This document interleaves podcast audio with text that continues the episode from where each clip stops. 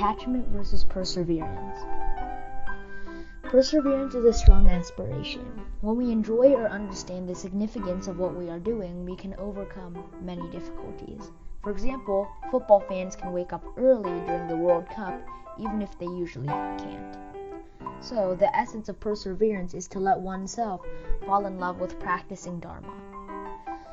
To Buddhists, the aspiration to elevate life is the pulling force, and the deep understanding of impermanence and suffering is the pushing force. When we don't have enough willpower, it is best to study with good Dharma friends and let your team protect and support you.